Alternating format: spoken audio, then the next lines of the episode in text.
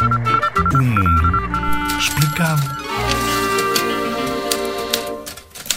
Coelhinhos, chocolates, ovos pintados. Se calhar associas estas palavras à Páscoa. É uma importante celebração da Igreja Cristã.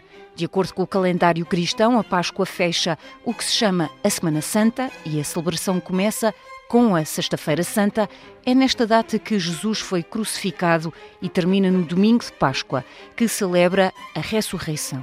E quando aparece aos apóstolos, podes pedir a alguém para te ler a Bíblia ou podes procurar uma versão simples para ti para conheceres a história. Significa também que tens férias escolares na altura da Páscoa. É uma festa móvel, ou seja, pode mudar todos os anos, como o Carnaval, por exemplo.